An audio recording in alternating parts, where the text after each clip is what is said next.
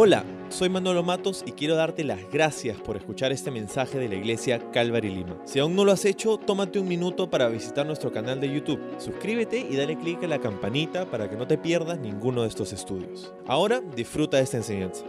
Vamos al texto que nos toca estudiar, meditar el día de hoy. Es Lucas capítulo 5. Vamos a empezar en el verso 17, donde el título de nuestro estudio el día de hoy es Mejores amigos, mejores amigos.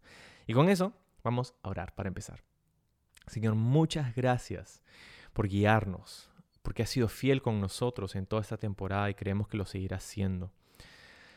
Señor, gracias porque nos das tu palabra, nos das tu espíritu, el poder de tu espíritu en nuestra vida.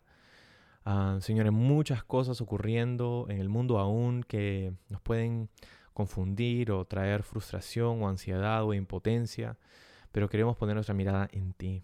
Y queremos confiar que tú tienes control soberano del universo, del mundo, de nuestra vida, de nuestra familia, de nuestro país.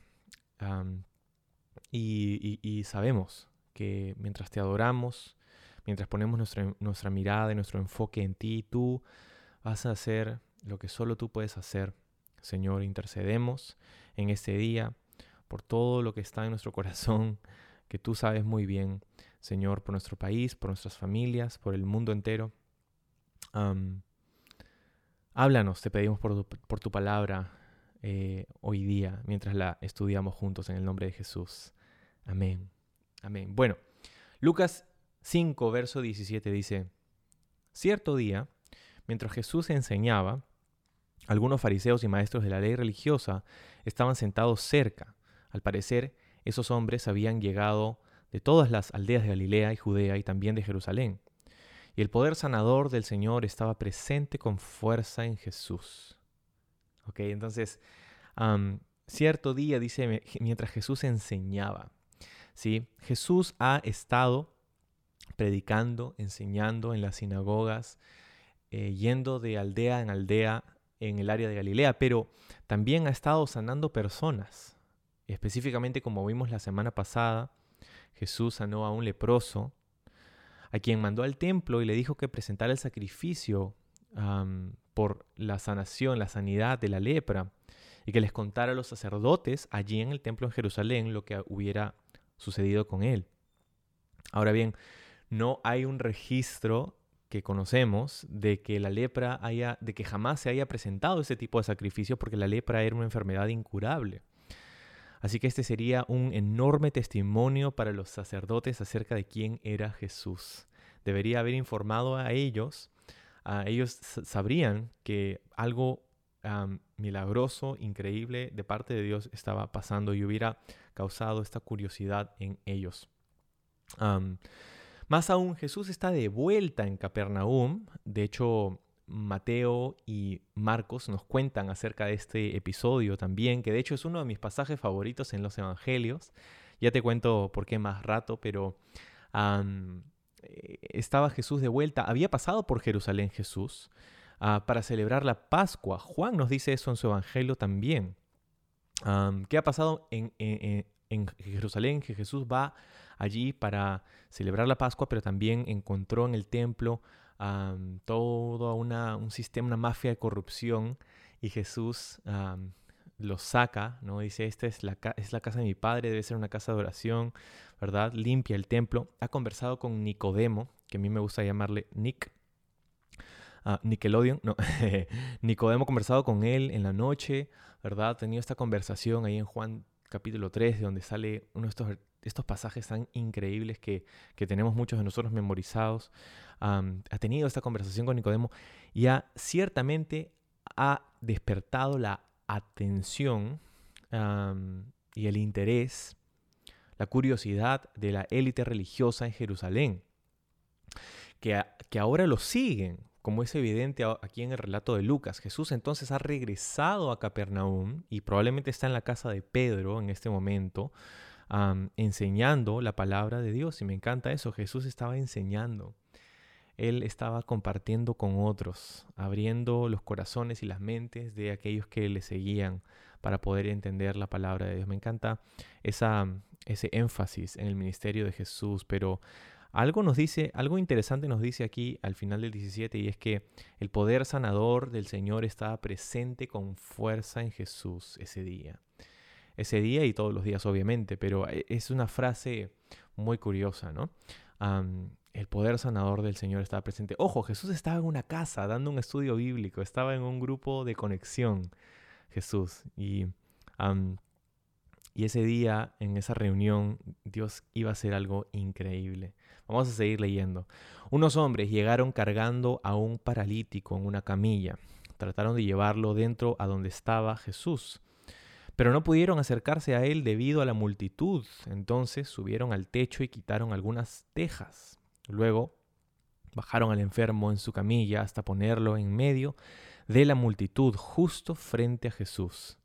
Entonces, este es ese episodio que es contado en los otros dos evangelios, Mateo y Marcos también. Marcos, de hecho, creemos que es, ah, él recibió em, la información que luego puso en su libro, en su evangelio, de parte de Pedro mismo.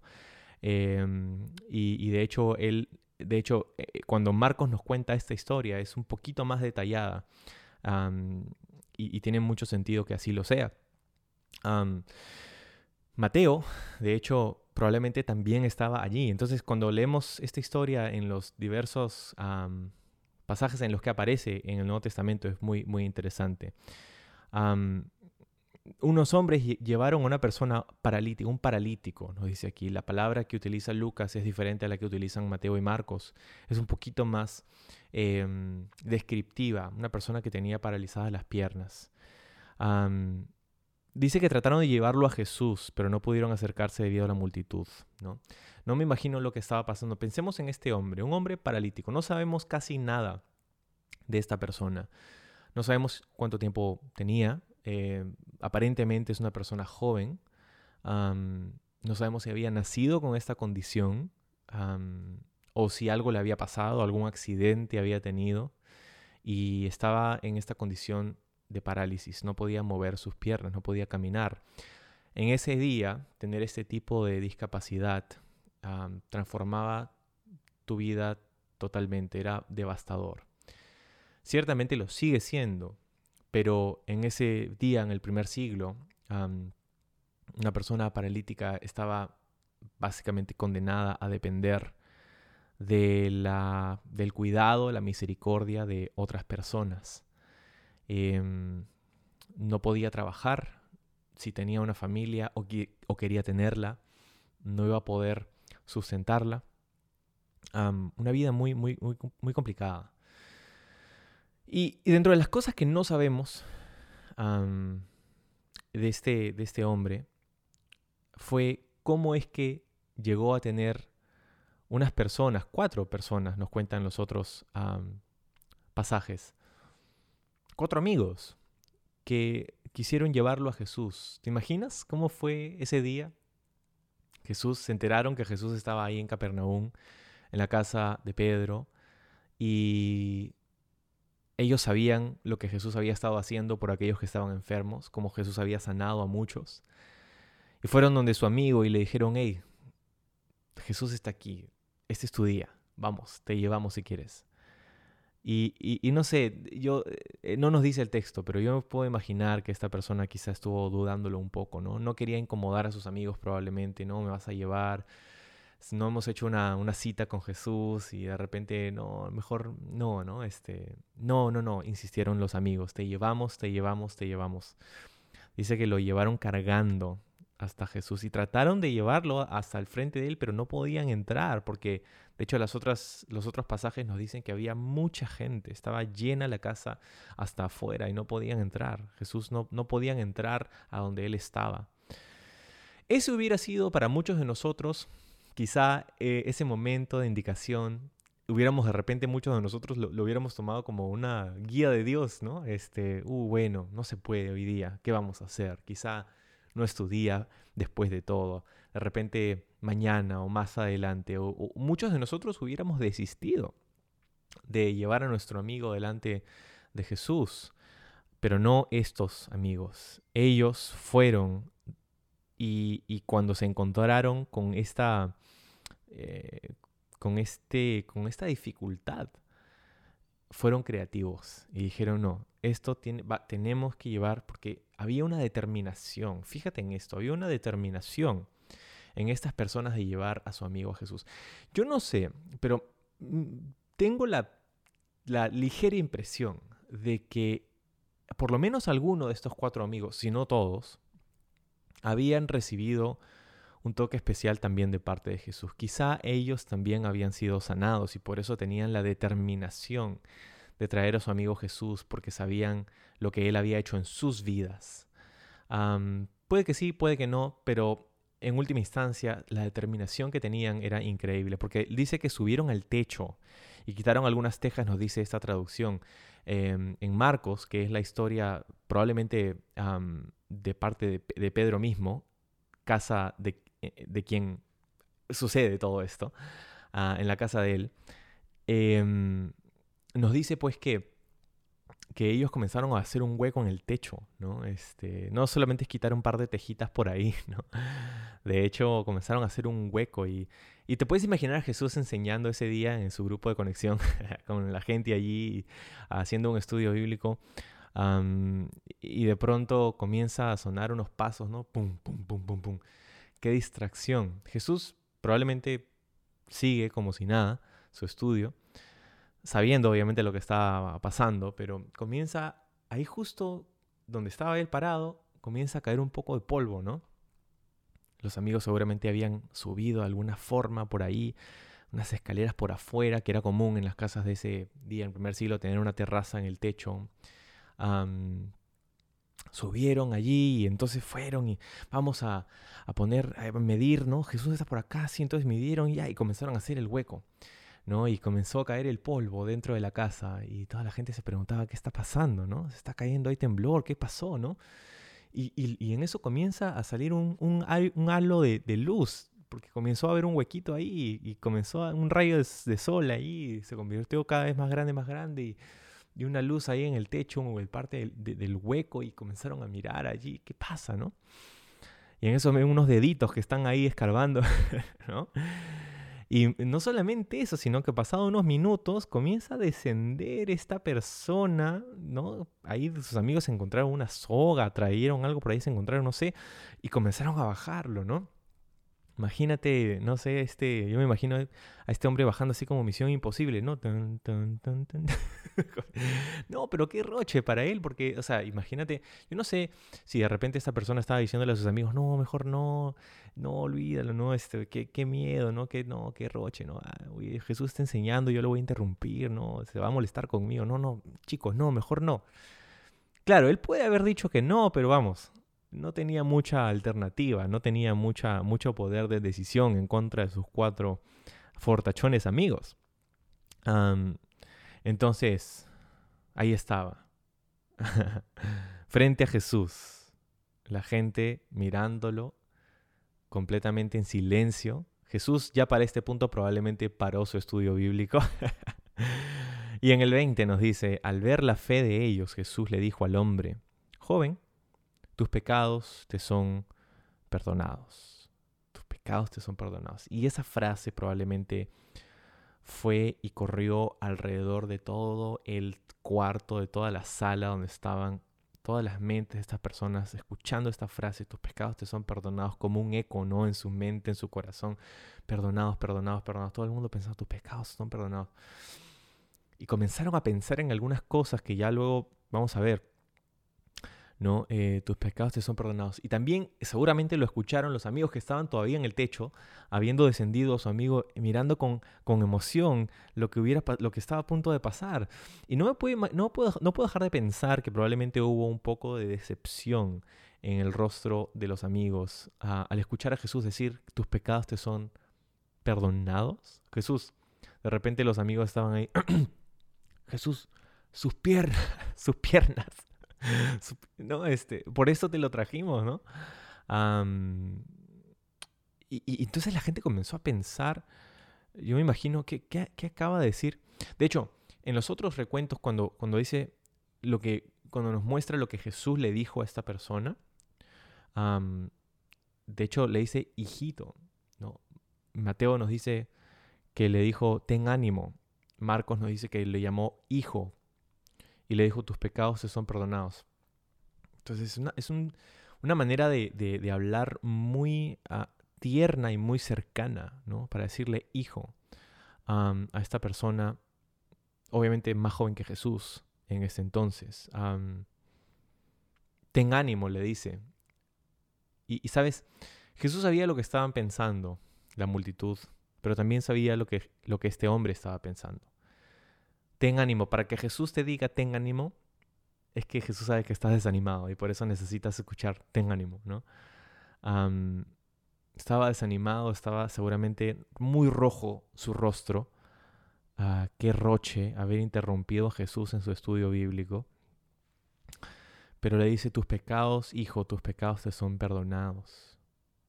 Entonces vamos al 21, dice, los fariseos y los maestros de la ley religiosa decían para sí, ¿quién se cree que es? Es una blasfemia, solo Dios puede perdonar pecados. Jesús supo lo que pensaban, así que les preguntó, ¿por qué cuestionan eso en su corazón? Ok, entonces Jesús obviamente sabía lo que estaban pensando, pero mira, decían para sí, dice, Entonces Jesús sabía lo que estaban ah, diciendo aquí. ¿Quién se cree que es? Solo Dios puede perdonar pecados.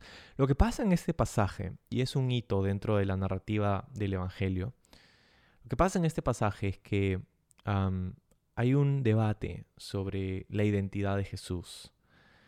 ¿Quién se cree que es? De hecho, estaban ofendidos de que Jesús hubiera dicho eso.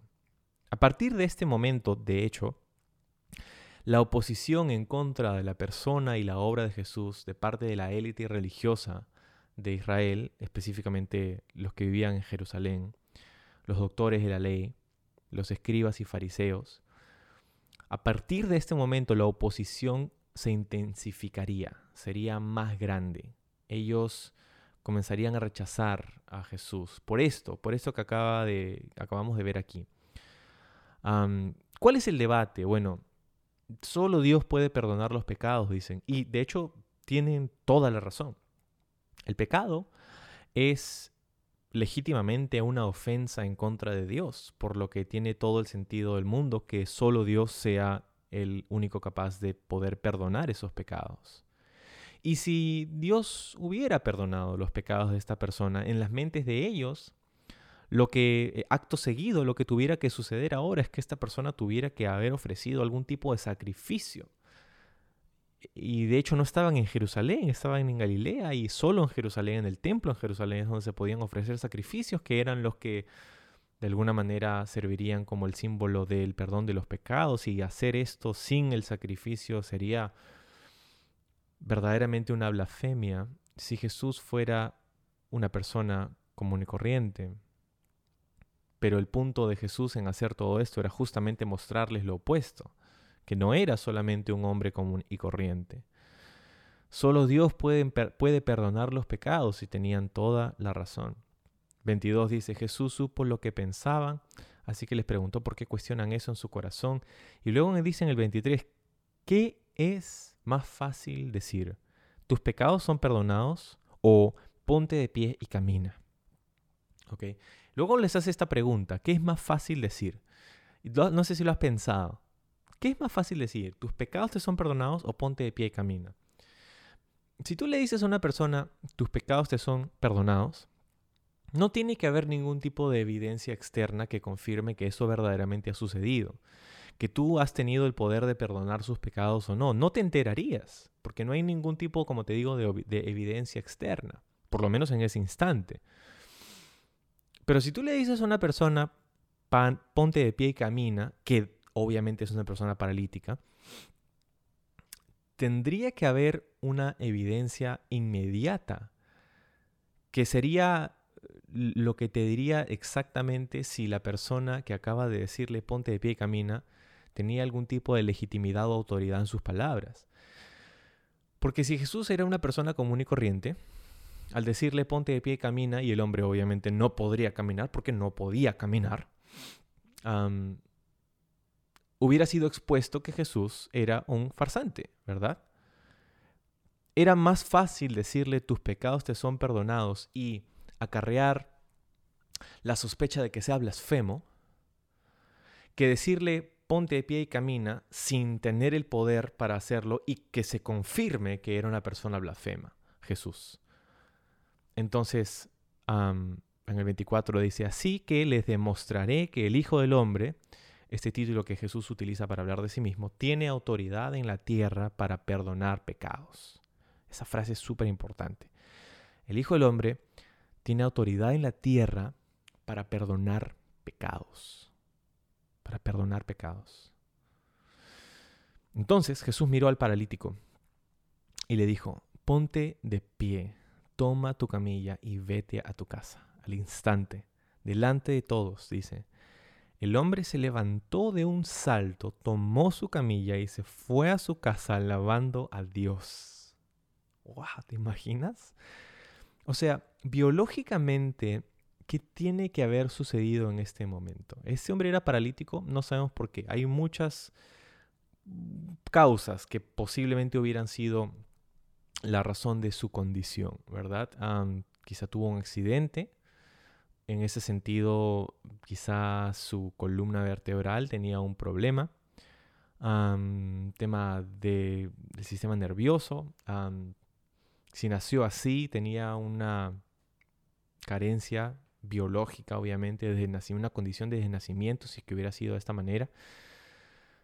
O sea, estamos hablando de la restauración, de la sanidad del sistema nervioso, de su columna vertebral, de sus piernas, la generación instantánea de masa muscular, porque cuando tú no usas tus piernas o, cualquier parte de tu cuerpo, em, muchas veces no nos damos cuenta, pero, pero al estar en movimiento estamos incentivando el, crecimiento y el desarrollo, eh, el mantenimiento de nuestra masa muscular.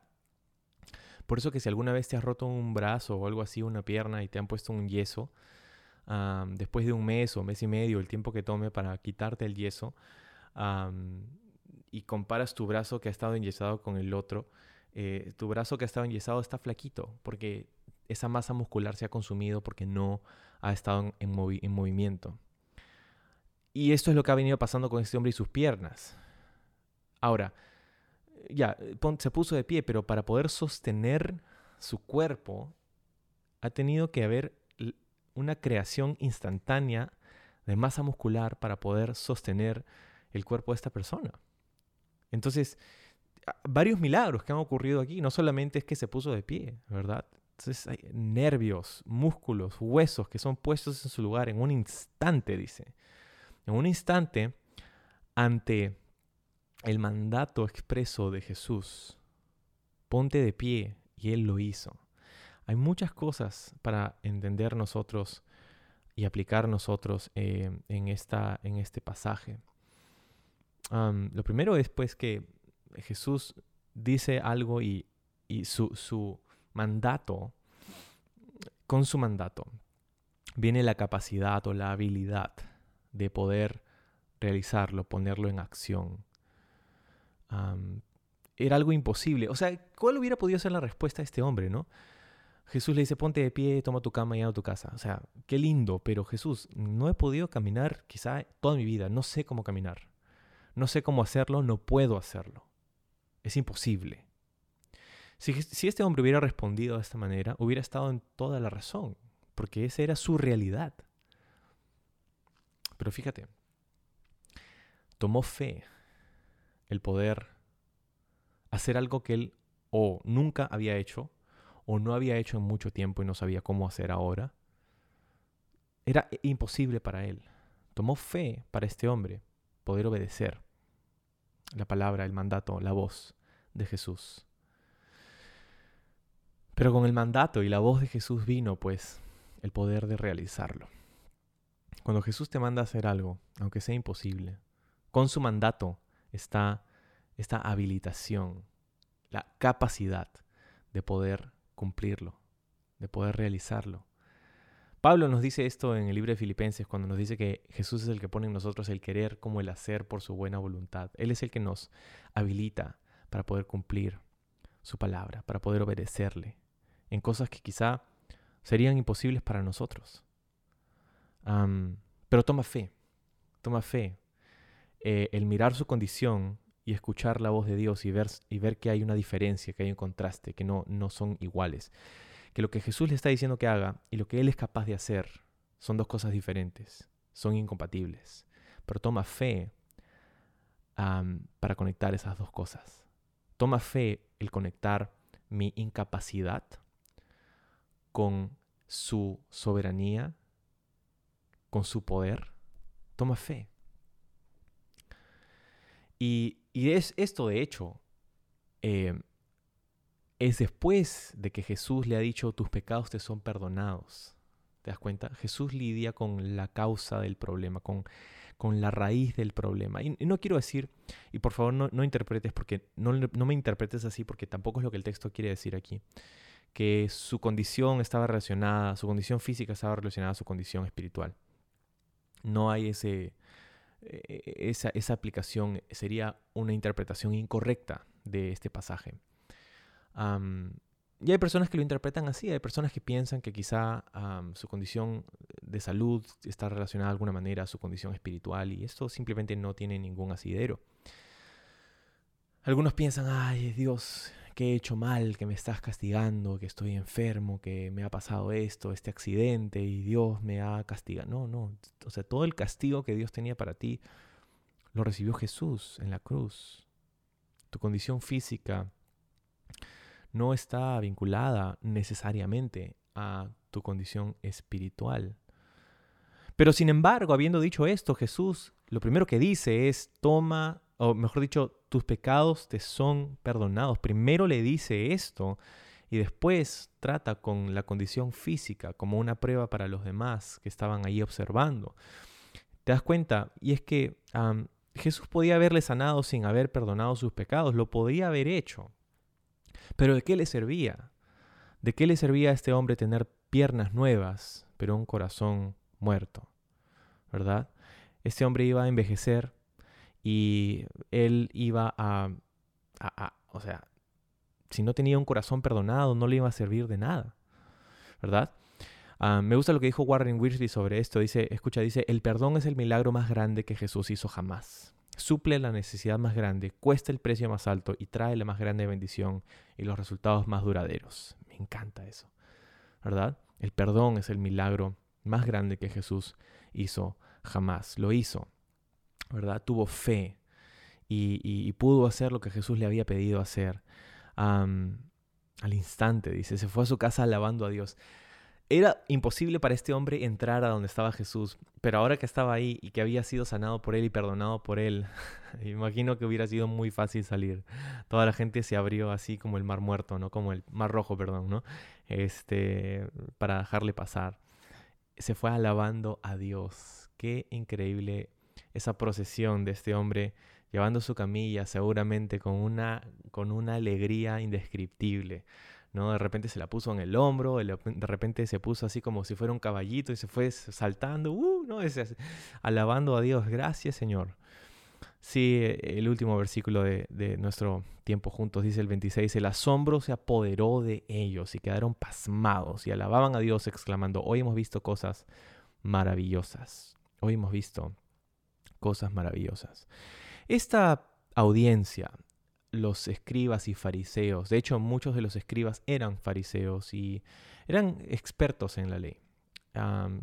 ellos eran los que copiaban la, ley, eran los que transcribían cuando se deterioraba un pergamino y lo pasaban a otro, ¿verdad? Y, tenían una serie de protocolos muy, muy estrictos para eh, hacer esto. Eh, copiaban y cuando se encontraban, por ejemplo, que tenían que escribir el nombre de Dios, Yahvé, tenían que dejar ahí eh, todo y tomar un baño de purificación, ponerse una nueva túnica, tomar una nueva pluma y seguir. Y esa es cada vez que encontraban esta palabra. Luego al final ah, contaban los valores numéricos de cada carácter, de cada línea y al final lo sumaban y si no daba el número exacto, botaban y quemaban esa copia. O sea, era una cosa alucinante. Y al hacer esto día tras día, semana tras semana y año tras año, lógico, se convertían en expertos de lo que decía la ley. Y aquí ellos estaban escuchando lo que Jesús había dicho y, no, había, no, entraba en sus mentes ¿no? lo que acababan de observar. ellos debían haber tenido un encuentro increíble en sus mentes con lo que acababa de ocurrir ah, para, poder cotejar ah, su entendimiento teológico con su experiencia en ese momento. ¿no? Jesús, o Jesús es un blasfemo y debe morir por blasfemo, o es verdaderamente el único que puede perdonar pecados y sanar a un paralítico. Dios hecho hombre, ¿verdad? Eso es lo que Jesús estaba tratando de comunicarles. Verás, las personas que hoy por hoy dicen Jesús nunca dijo que Él era Dios, ellos no entienden el contexto original. Estas personas entendieron claro y fuerte el mensaje que Jesús estaba dándoles. y es que el hombre que estaba delante de ellos era Dios, Jesús. Sí, entonces Quiero animarte con algo. Quiero que veas, todo esto ocurrió porque a cuatro amigos se les ocurrió llevar a su amigo a Jesús. Y yo no sé cómo son tus amigos, pero quiero animarte en esto.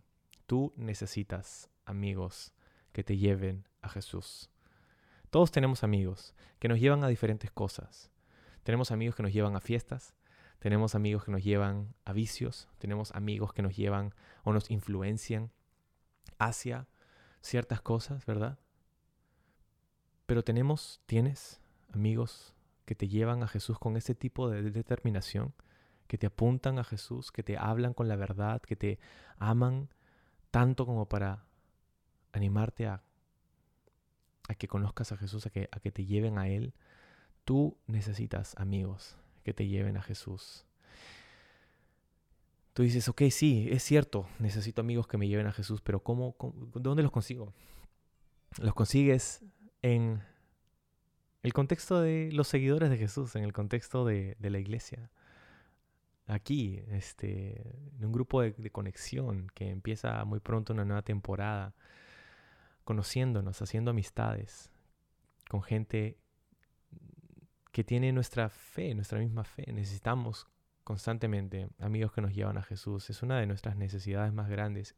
Este hombre no tenía mucho, pero lo que tenía es que tenía un tesoro, un tesoro muy grande. Cuatro amigos que tenían una determinación de poder llevarle a él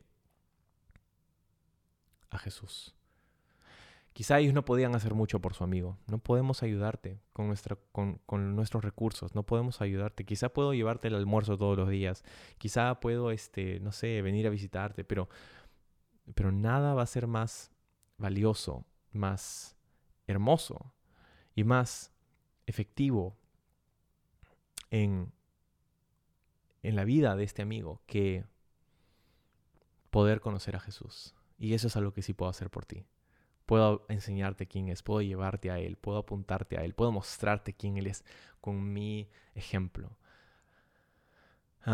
necesitas amigos que te lleven a Jesús. Y por otro lado, necesitas llevar a otros a Jesús. Tú tienes amigos probablemente que se encuentran en una condición, quizá no de parálisis física, pero se encuentran en una condición similar. Sus pecados no han sido perdonados y se encuentra desanimado como estaba este hombre. Tú tienes amigos a quienes necesitas llevar a Jesús, hablarles. Y sabes, escúchame, a veces necesitas pasar a través de ah, la multitud religiosa para poder llevar a tus amigos a Jesús. Ah, la razón por la que estas personas no pudieron entrar con facilidad a donde estaba Jesús era porque había mucha gente alrededor y esos eran los, los religiosos, era la clase religiosa que estaba ahí tratando de probar a Jesús a veces necesitas pasar a través de la multitud para poder llevar a tus amigos a Jesús. Ah, hay preguntas, hay personas que, se, que tienen preguntas y, y, está en nosotros el poder animarles, contestar, ser perseverantes, persistentes. De repente estás aquí mismo conectado a este tiempo porque alguien te pasó la voz, algún amigo te habló de, de esto, de este momento. Quiso llevarte a Jesús. Y lo último con lo que quiero animarte y con esto te dejo es que puedas saber que Jesús sí tiene poder para perdonar tus pecados en la tierra, en este momento. Él murió en la cruz para poder perdonar esos pecados, todos nuestros pecados. Así que vamos a orar juntos y si te animas, me encantaría poder guiarte en una oración para que puedas recibir el perdón de tus pecados y puedas ah, poner tu confianza en Él. Señor, muchas gracias por este pasaje, este estudio, por tu voz, tu palabra en nuestra vida y te, adoramos y recibimos ánimo, porque quizá nosotros estábamos desanimados, pero tú eres el que nos sana, el que nos perdona, el que restaura nuestra alma. Y en última instancia, Señor, sabemos que tenemos un corazón nuevo, hemos nacido de nuevo. Y nuestra condición física en, algún momento en el futuro Señor, va a poder alcanzar el estado de nuestra alma, nuestra salvación, nuestra glorificación, nuestra santificación.